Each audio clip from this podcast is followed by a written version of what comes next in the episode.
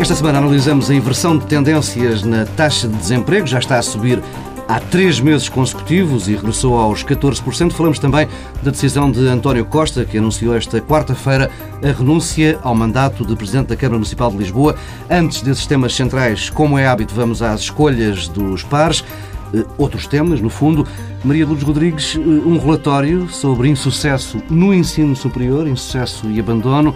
Eh, diz esse relatório que faltam estratégias para combater o fenómeno. Sim.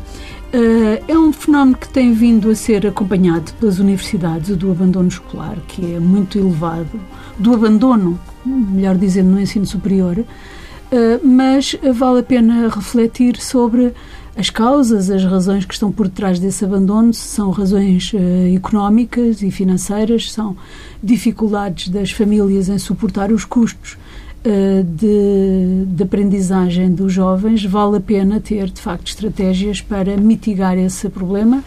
A minha experiência diz-me que as universidades estão atentas, hum. muitas vezes não têm os recursos para enfrentar de forma uh, muito eficaz e acho que o, os governos, o governo no geral, podia pensar no envolvimento das universidades em programas que eh, estão para lá de, da missão de ensinar. É verdade que essa é a primeira missão das universidades, ensinar, fazer investigação também, eh, mas hoje exige-se um compromisso, um envolvimento e uma responsabilidade eh, em alguns problemas suscitados pela própria atividade das universidades, que é o caso do abandono dos jovens, uns por razões económicas, outros por outras razões que importava estudar, mas também uh, nos problemas de inserção uh, dos jovens diplomados no mercado de trabalho. Uh, temos muitos exemplos em outros países da Europa em que os programas de, relacionados com a empregabilidade, com a inserção dos jovens no mercado de trabalho,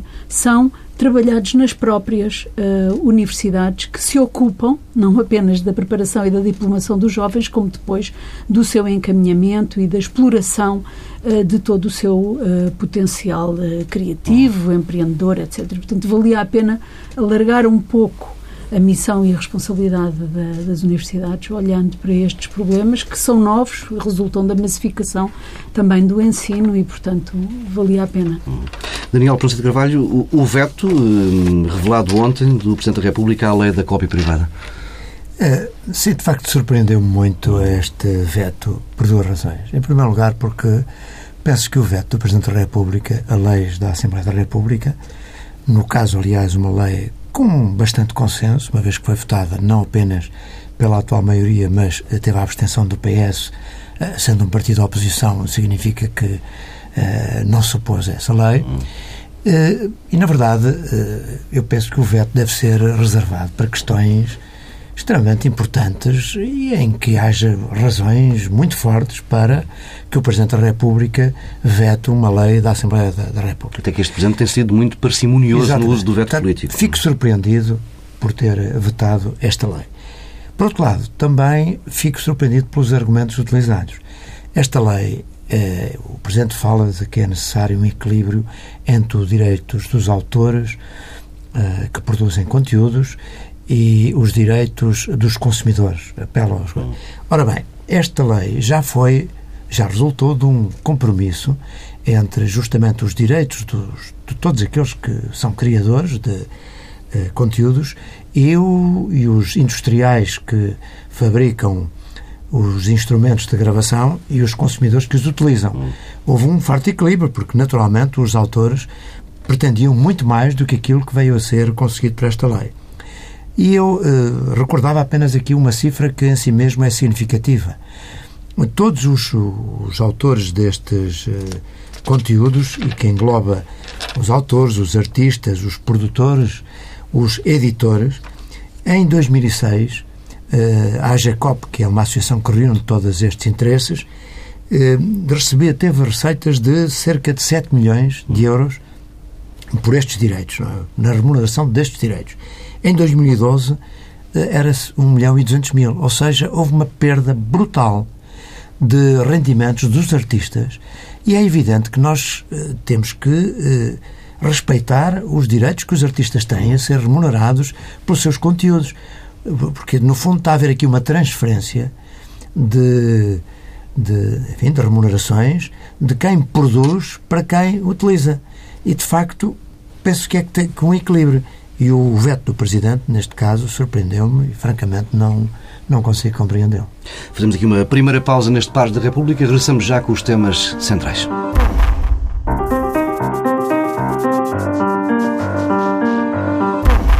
Regressamos com os temas principais em debate nesta edição de Pares da República. Começamos pela taxa de desemprego.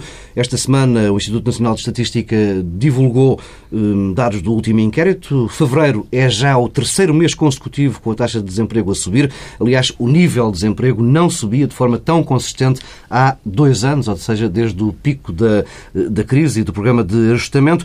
Há aqui uma inversão de tendência, sendo que agrava-se e muito o desemprego jovem, um indicador que está em divergência cada vez mais acentuada da taxa de desemprego global. Os números do INE indicam uma taxa de 14,1%. São perto de 720 mil pessoas sem trabalho, não estando nestes dados, como é hábito, os desmotivados ou inativos, mais de 250 mil eh, elementos nas contas do INE.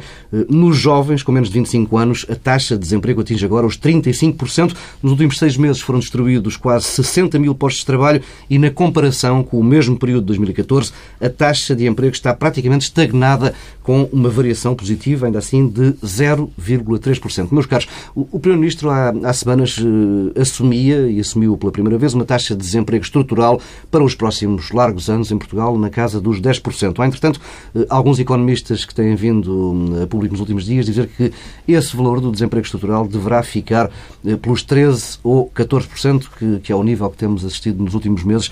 O país está preparado para viver com, com estes níveis de desemprego? Daniel Branco Carvalho.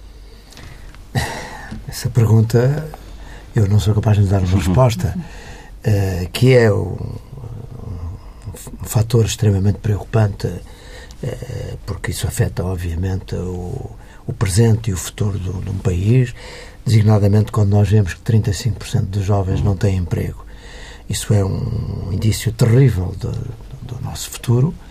Há alguma coisa, portanto, está errado na, na nossa economia. Nós, uh, praticamente, dobramos a taxa de desemprego, que era a taxa dos últimos anos, é? antes da, da, da crise uhum. que atingiu o nosso país e da crise internacional. Portanto, isto significa que houve várias atividades que uh, desapareceram, nomeadamente, por exemplo, ligadas à reconstrução, ao imobiliário, restauração. à restauração, e que outras atividades não surgiram que pudessem compensar essa uhum. perda de emprego. E, ao contrário do que diz, por exemplo, o FMI, eu não estou nada convencido que seja necessário diminuir ainda mais os salários para uh, gerar mais emprego. Já temos os custos de trabalho dos mais baixos da Exatamente. Isso claramente não é, não é o tema. Eu acho que o problema grave é um problema de que não há indícios de retoma do investimento. E isso, porque só com investimento, eh, privado e público, mas eu poria maior acento no privado, hum é que será possível diminuir o, desemprego. Portanto, a criação de novas empresas, novas atividades, aumento da produção de empresas existentes.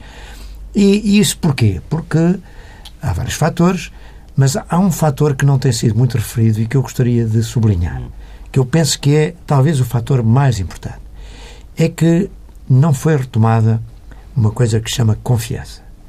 E sem confiança no futuro do país, é evidente que não há investimento. Porque quer uh, os investidores nacionais, quer os investidores internacionais uh, investem quando têm uma perspectiva de que os mercados vão corresponder, de que há a procura para os seus produtos, interna e externa, e de que não correm riscos uh, excepcionais. Obviamente que investir é sempre um risco. E é preciso, portanto, que haja algum sentido dos empresários em correr risco. Mas para que haja esse incentivo à corrida do, do risco, é necessário também haver confiança. E não há em Portugal hoje um discurso, quer dos líderes políticos, e eu aqui acho também dos líderes da oposição, digo isto com, com pena, acho que não há até agora uh, um projeto para o país, um discurso mobilizador que gere confiança e que leve os cidadãos, os empresários, a poder investir e também a captar investimento estrangeiro. E esse, de facto, a meu ver, é um tema altamente preocupante. Por outro lado, também o pessimismo reinante, uh, aquilo que a comunicação social todos os dias nos transmite. Quem, eu acho que os portugueses que estejam a olhar para os telejornais diariamente uh, saem sempre com a ideia de que o país, de facto, está, está numa profunda crise, uma crise psicológica também. Esse, portanto, é um fato. E, e, e não há ninguém que mobilize realmente uh, o país para, para uma esperança no futuro. A meu ver, esse é o tema talvez mais importante. Depois há outros temas também objetivos. Claro que temos uma carga fiscal muito forte, muito penalizadora e, portanto, também é desincentivadora do, do investimento. Era necessário aliviar a carga fiscal, criar maiores disponibilidades para os cidadãos. Depois, há os casos. É evidente que o que se tem passado ultimamente eh, com, com destruição de empresas eh, que eram simbólicas, enfim, toda a gente sabe o que aconteceu com, com grupos. Ora, essa essa ideia de que não há no país eh, gente com capacidade e válida para gerar riqueza, tudo isso de facto eh, torna um país refém de, um, de, um, de, um, uma situação que não, que não vê futuro, não vê esperança. Já vamos detalhar mais algumas das ideias que, que, deixou nessa, nesta intervenção inicial. Maria Luz Rodrigues, uh, é possível uh, o sistema, uh, o Estado Social viver com um nível de desemprego deste, deste, deste tamanho? Uh, eu estou de acordo com o Dr. Professor de Carvalho neste ponto de que a questão do desemprego está intimamente relacionada com a questão do investimento uhum. e do crescimento. Não vai ser possível reduzir o desemprego sem crescimento e sem criação de emprego. Uh, e as, uh, as perspectivas são muito negativas, uh, porque ao mesmo tempo que recebemos a notícia do aumento do desemprego, recebemos a notícia também da estagnação do investimento público e privado. E, portanto, vai ser necessário, uh, na minha opinião, investimento público, porque o investimento privado já se baixou o IRC, já se baixou, já se baixaram os custos de salários já se apostou num discurso em que vinha aí o investimento privado para mudar o paradigma da economia portuguesa. Eh, destruiu-se aquilo que existia, não veio o investimento privado e, portanto, estamos neste momento numa situação crítica.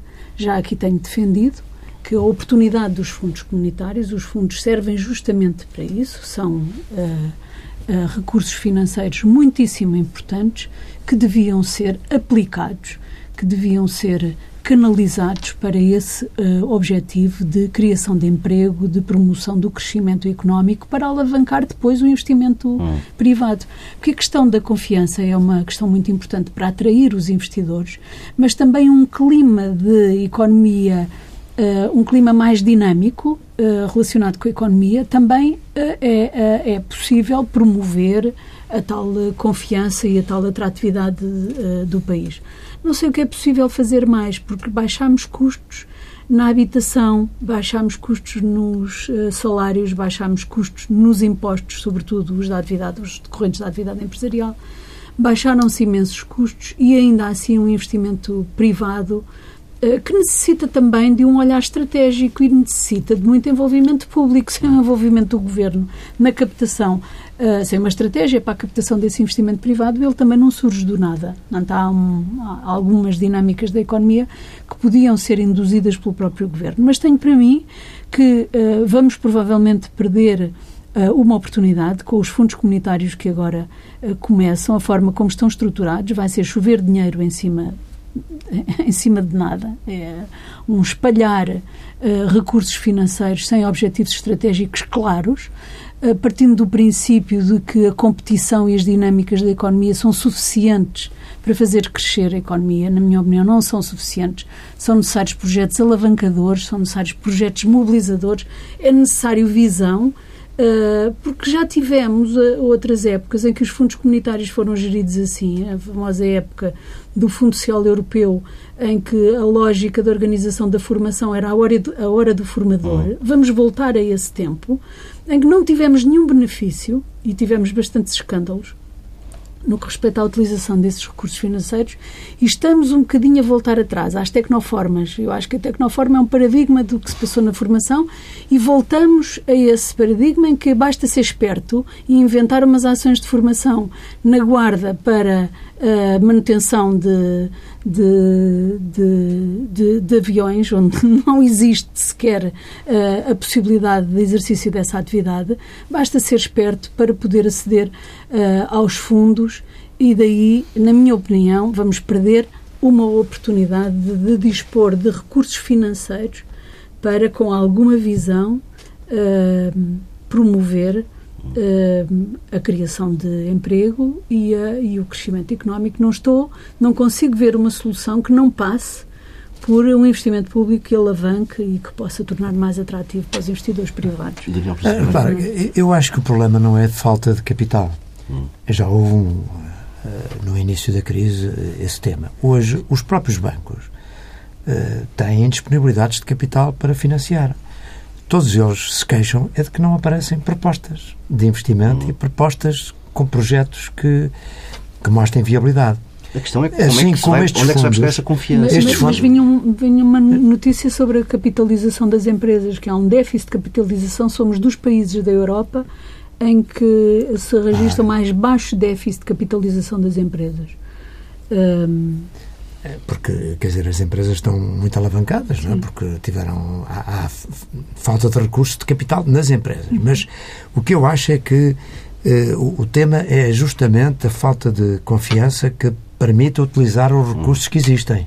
Mesmo estes fundos europeus que vêm aí, muitos deles, a maior parte, serão até canalizados para atividades privadas, Sim. pequenas e médias empresas, para novos projetos. E, e eu vejo que até, por exemplo. A TSF, o Diário Notícias, o Jornal Notícias, têm promovido, juntamente com o BCP, uma série de encontros pelo país fora, eh, procurando fomentar justamente e explicar aos empresários, pequenos e médios empresários, quais são eh, as, as, possibilidades que têm de acesso a esses fundos para investirem, modernizarem suas empresas, etc. Portanto, há recursos. O que eu acho que infelizmente não acontece é que haja vontade. E essa vontade tem a ver realmente com a confiança. Temos, temos Agora, um como é que se gera essa confiança? Eh, eu já, enfim, num último programa que aqui tive, falei que nós temos aqui no passado recente uma época em que isso aconteceu. Foi exatamente com o professor Cavaco Silva, quando hum. teve uh, a maioria, em 1987, salvo erro, que gerou aqui uma grande esperança no país. O país correspondeu de uma forma extraordinária. Temos crescimentos muito significativos. Portanto, falta-nos de facto aqui uma liderança política que gera uh, uma confiança no país uh, que leve de facto as pessoas a acreditarem que temos capacidades, temos possibilidades, temos futuro. Eu acho que esse é um tema uh, fundamental, porque os temas objetivos. Mas aquilo que diz o, o Dr. Daniel Proença de Carvalho, que não aparecem projetos para serem financiados pela banca. Uh, e vão aparecer projetos para serem financiados pelos fundos estruturais. Não sei se aparecem. Eles vão aparecer. Eu Sim, tenho as maiores dúvidas forem... que o Estado, que esta administração burocrática tenha melhor capacidade que os bancos para avaliar Isso não tem com certeza, o é? valor para avaliar um, embora em muitos casos é feito em, em cumplicidade através, do banca. Em, através da banca e, e, e, isso melhorou não é? nesse aspecto nesse aspecto melhorou a experiência enfim que, que eu conheço é que a partir do momento em que não foram as administrações públicas a atribuir e a gerir esses fundos mas foram em é que a lógica da administração pública é executar. Executar significa gastar. Não é não necessariamente uma lógica Mas como os bancos intervêm também, porque também financiam eles próprios, e, obviamente que têm critérios de, tem outros critérios. De, critérios de maior eficiência sim, na, sim. na alocação do, dos créditos para investimento. Mas, no fundo, o que o Daniel está a dizer é que há um problema de elites em Portugal. Uh, a minha questão é, será que é só as elites políticas que, que falham? Não é um não, problema também, mais vasto? Também é um problema das elites em geral, as elites políticas, as elites económicas. Uh, e, de facto, não têm surgido... Nós, no fundo, tivemos aqui, ao longo das últimas décadas, hum. vários processos de destruição de elites. Não é? Começámos com, na Revolução, no 11 de março de 75, em que destruímos as elites empresariais que existiam na, na época. E isso teve repercussões que ainda hoje se, se manifestam. Porque, por exemplo, repare, Espanha, que já reagiu muito mais rapidamente, como se vê já com taxas de crescimento muitíssimo mais elevadas que as nossas, Espanha nunca destruiu os grupos económicos. Mantém os grandes, uh, grandes grupos, com dimensão primeiro nacional e depois internacional, e com a complicidade dos governos. Não, Todos os governos. destruiu a economia. Eh, exatamente. Mas... O, o IVA na restauração mantém-se em níveis de 12% ou 13%. Uhum. Não teve esta loucura que assolou o nosso governo, que de facto foi destrutivo da economia e agora nem temos a chamada economia uh, ultrapassada, pouco moderna, nem a economia moderna. Que Mas repare, por exemplo, em Espanha nunca houve complexo do poder político em uh, enfim, se, ser cúmplice dos, dos, grandes centros de poder económico no sentido de uh, os ajudarem de, nacionalista. Uh, a internacionalizar e, e, e, em todos os aspectos. Isso foi desde os governos da direita aos governos da esquerda. Pode ter havido ali também alguns fenómenos em que os partidos também beneficiaram disso. É, é verdade. Mas quer dizer, mas e houve. Também. Mas, mas, mas há resultados. E os resultados que foram benéficos para, uh, para o país. Enquanto que aqui nós não só destruímos todas as lideranças, como existe, uh, desde logo, uma grande desconfiança uh, entre o poder político e, os, uhum. e, e as lideranças empresariais, não é? Eh, porque se acha que são mundos que não podem eh, não se podem aliás eh, enfim não quero ir a um tema no qual obviamente eu tenho um conflito de interesses uhum. mas na verdade o que se passou com o BES e a, e, o, e a forma como o governo lidou com a destruição de um banco importantíssimo para o sistema financeiro e para a economia portuguesa, o banco com maior ligação às empresas, e não falando agora dos ex-acionistas, não, não, não, é isso que está em causa, mas a forma displicente com que o governo permitiu a destruição dessa, dessa, um, eh, desse sistema, de, desse, desse banco importante para o sistema financeiro e para o sistema económico, é, enfim, por, por uh, supostos pruridos de não querer intervir uh, no, no sector privado e não querer ajudar um, um banco, eu acho que isso é representativo, de facto, da forma como o poder político tem lidado com a economia. A questão, e trazendo agora o tema, já falámos aqui do, do, do período pós-revolução, mas trazendo mais para a atualidade. A questão é que tivemos aqui anos de destruição de, de economia, a, fada do crescimento que era suposto ter aparecido não apareceu.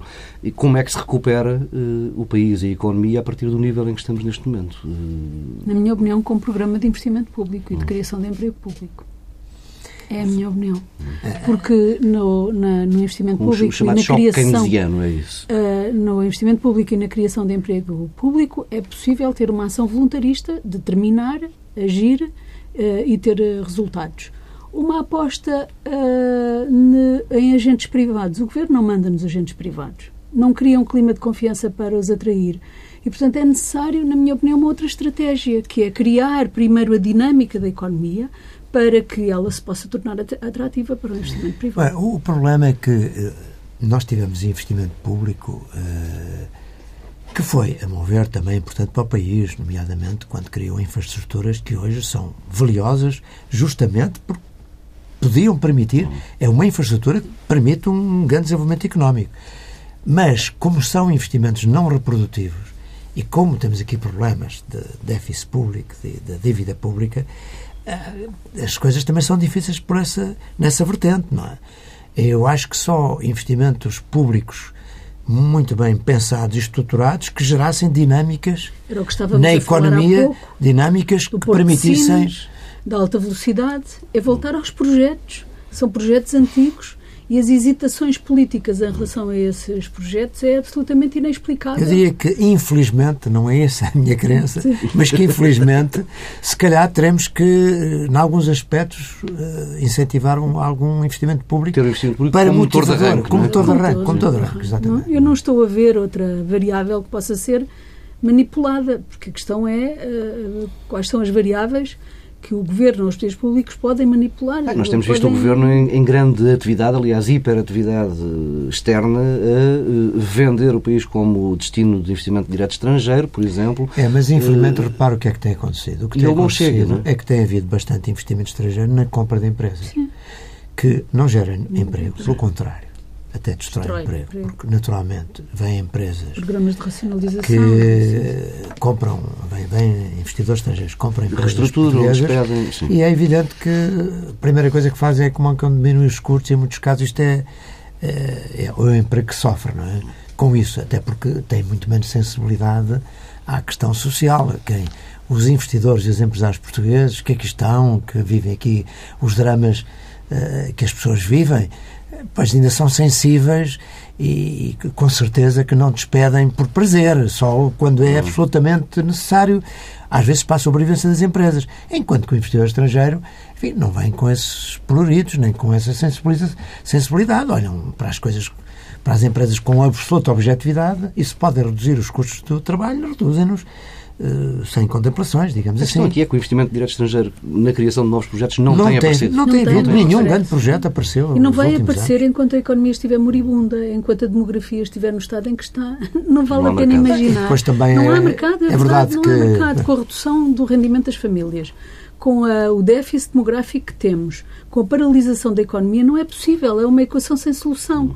E, portanto, as variáveis que podem ser manipuladas pelo governo são as do investimento hum. público e da criação de emprego público de uma forma inteligente, evidentemente, não é em, em quaisquer programas, mas há programas antigos que foram pensados há muitos anos que são promotores de desenvolvimento económico. Falo de Porto de Sinos, falo de alta velocidade, falo de programas de requalificação urbana combinado com, com investimento privado. Não, Há tem que ser muito também, de, com, evidentemente, eh, com, muito, com autoria com investimento com, privado. Com investimento privado, mas tem que haver aqui uma determinação e uma orientação uh, do lado dos poderes públicos e uma visão do interesse público, aquilo que é o interesse público, para sair deste beco em que o país se encontra, na minha opinião, é o principal problema. Uh, e com ele estão relacionados todos os outros. Está relacionado o problema do desemprego, está relacionado o problema das desigualdades, está relacionado o problema do déficit de qualificação. Uh, e, portanto, é, é, mesmo necessário um programa mobilizador de grande investimento para fazer sair desta, desta anomia em que o país se encontra e poder, com isso, gerar dinâmicas que tornem o país mais atrativo aos olhos dos investidores. Vamos avançando, mudar de assunto e muito brevemente falar da decisão de António Costa, que anunciou eh, esta quarta-feira em reunião de Câmara a renúncia ao mandato de Presidente da Câmara Municipal de Lisboa. Eh, é uma decisão no tempo certo esta. Daniel Pronto Carvalho há pouco falava de que nem na oposição se nota alguém com um projeto para, para o país. Tem alguma esperança de que agora, estando solto da Câmara, António Costa consiga dar resposta a esse seu desejo? Eu acho que é uma boa solução ele ter saído da Câmara, desde logo porque ele estava uh, sujeito a, a, muita crítica uh, e a ataques, justamente pela, pela sua gestão na Câmara e por hum. algumas, algumas decisões que ele tomou. Estou-me a lembrar, por exemplo, da taxa sobre os turistas uhum. ou, ou esta polémica que surgiu aí sobre. Uh, sobre as taxas do Benfica, do Benfica uhum.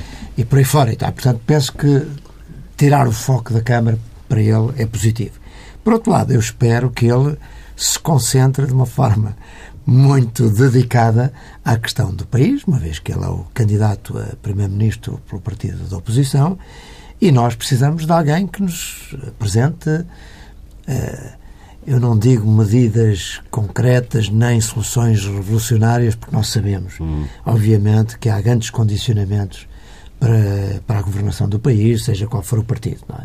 Mas eu acho que com alguma imaginação e com uh, trabalho, não é? Hum. Porque também é preciso estudar o, uh, o país, estudar os problemas, encontrar soluções e muitas vezes o que, é que tem acontecido é que os partidos que concorrem às eleições só quando chegam ao poder e vitoriosos é que então vão estudar os temas e, e, e depois sucede, como em alguns casos, que uh, afirmaram promessas que se mostraram totalmente irrealizáveis e às vezes fizeram exatamente o oposto daquilo que prometeram. Portanto, é muito importante que o António Costa consiga, de uma forma uh, séria e sustentada, apresentar programas, ideias e soluções que possam constituir uma alternativa credível para os eleitores. Rodrigues. Eu considero um. Não é um caso, não considero um caso. Acho que é um bocadinho indiferente. Acho que o mais importante é a forma eh, como o António Costa se sente, ou melhor, quais são as condições em que ele se sente melhor para fazer uma oposição eficaz uhum. e também a preparação do programa do, do governo, o programa eleitoral e o programa do governo. E, portanto, se ele resolveu uh, antecipar a sua saída em relação ao anúncio uh, que anteriormente tinha feito, isso significa que considera que desta forma tem melhores condições para organizar uma oposição mais eficaz. E é muito importante que, uh, de facto, a oposição responda aos problemas que as pessoas sentem. Perde-se tempo demais com problemas como uh, as listas VIP, quer dizer, problemas tão graves que o país tem e o tempo e os ah, recursos é terrível, que se perderam a discutir a lista VIP. Já outras listas uh, já não, não, enfim, não considero que sejam problemas tão menores, mas uh, é apenas um exemplo de como não é um problema que as pessoas estejam a sentir. Hum. E neste momento falta uma oposição que responda aos problemas que as pessoas estão a e sentir. E principalmente que apresente alternativas. Hum. Quer dizer, eu penso que estamos a aproximar-nos, enfim, já de uma, de uma, campanha eleitoral. E, e, ainda não está consolidado como alternativa ao Partido Socialista, é isso? Eu, eu acho que surgiu enfim, com uma grande esperança. Uh, as sondagens mostraram isso e acho que até agora não correspondeu a essa esperança que gerou. Vamos ver. Na minha opinião. E acho que, portanto, ele precisa de, de maior fôlego. Provavelmente maior... foi essa avaliação que o António Costa fez, de que é necessário concentrar-se mais agora na, na organização da, da, da, atividade do PS do que na atividade da Câmara de Lisboa. Temos a garantia, certamente, de uma campanha prolongada daqui até hum, finais de setembro, princípio de outubro. Eh, fica por aqui esta segunda parte do Pares da República. Regressamos já daqui a pouco com as sugestões de Maria Luz Rodrigues e Daniel Ponce de Carvalho.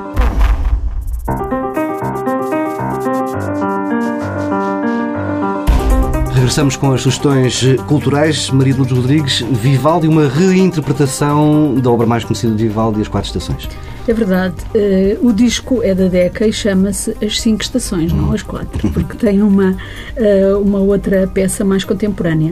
É de um violinista, uh, Nemanja Radulovic, franco... Um, Sérvio, creio, ou Sérvio, sim. sim, exatamente. Com esse nome. Uh, e é uma interpretação um, muito, muito interessante. Uh, as quatro estações do Vivaldi são muitas vezes desvalorizadas pelo facto de serem, talvez, dizem alguns uh, conhecedores, a peça de música clássica mais popular, mais conhecida. Uh, e por isso é muitas vezes desvalorizada. Mas a, a, peça é uma peça belíssima e, dado o facto de ser de uma época em que os compositores eram menos rigorosos e exigentes na notação uh, das partituras, permite uma margem de criatividade uh, aos intérpretes. E é o que acontece nesta, nesta interpretação. É muito, muito inovadora, muito criativa esta interpretação das quatro estações e depois tem uma quinta estação com uma peça contemporânea um, escrita uh, propositadamente para este violinista. Daniel Prensa Carvalho, Jazz, Alberto Santos trio no Hot Club em Lisboa. Daqui a dois dias, é isso? É, no dia 2 de abril. Eh, enfim, Já para, para contraste com a, com a sugestão da professora Maria Luz Rodrigues, uh, eu falo do jazz, não é? Em primeiro lugar, também, como recordar aqui que o Hot Club uh, é a associação mais antiga em Portugal, que divulga o jazz, há dezenas de anos. Foi por aí que eu próprio me iniciei no, no conhecimento e no gosto pelo jazz. Tive, aliás, o prazer de tocar algumas vezes, já há muitos anos, uh, nesse clube. Uh, e, portanto, enfim, chamar a atenção de que existe, de facto, um clube com esta tradição longa de divulgação do jazz. E, e depois... Passou, passou, por momentos complicados com o incêndio. E, é, exatamente, sim, sim. E depois, porque uh, tem, no dia 2 de Abril, tem uma atuação de um jovem pianista valenciano eh, que eu conheci há pouco tempo e que ouvi e fiquei, gostei muito. Acho que é, portanto, uma oportunidade de eh, ouvir e ver um jovem pianista com o seu trio a atuar no, no outro clube. Ficam, ficam estas duas sugestões para os próximos dias. Eh, Paz da República regressa daqui por duas semanas. Eh, paramos para Taça de Portugal na próxima semana, Liga dos Campeões logo a seguir. Começamos já no final do mês de abril.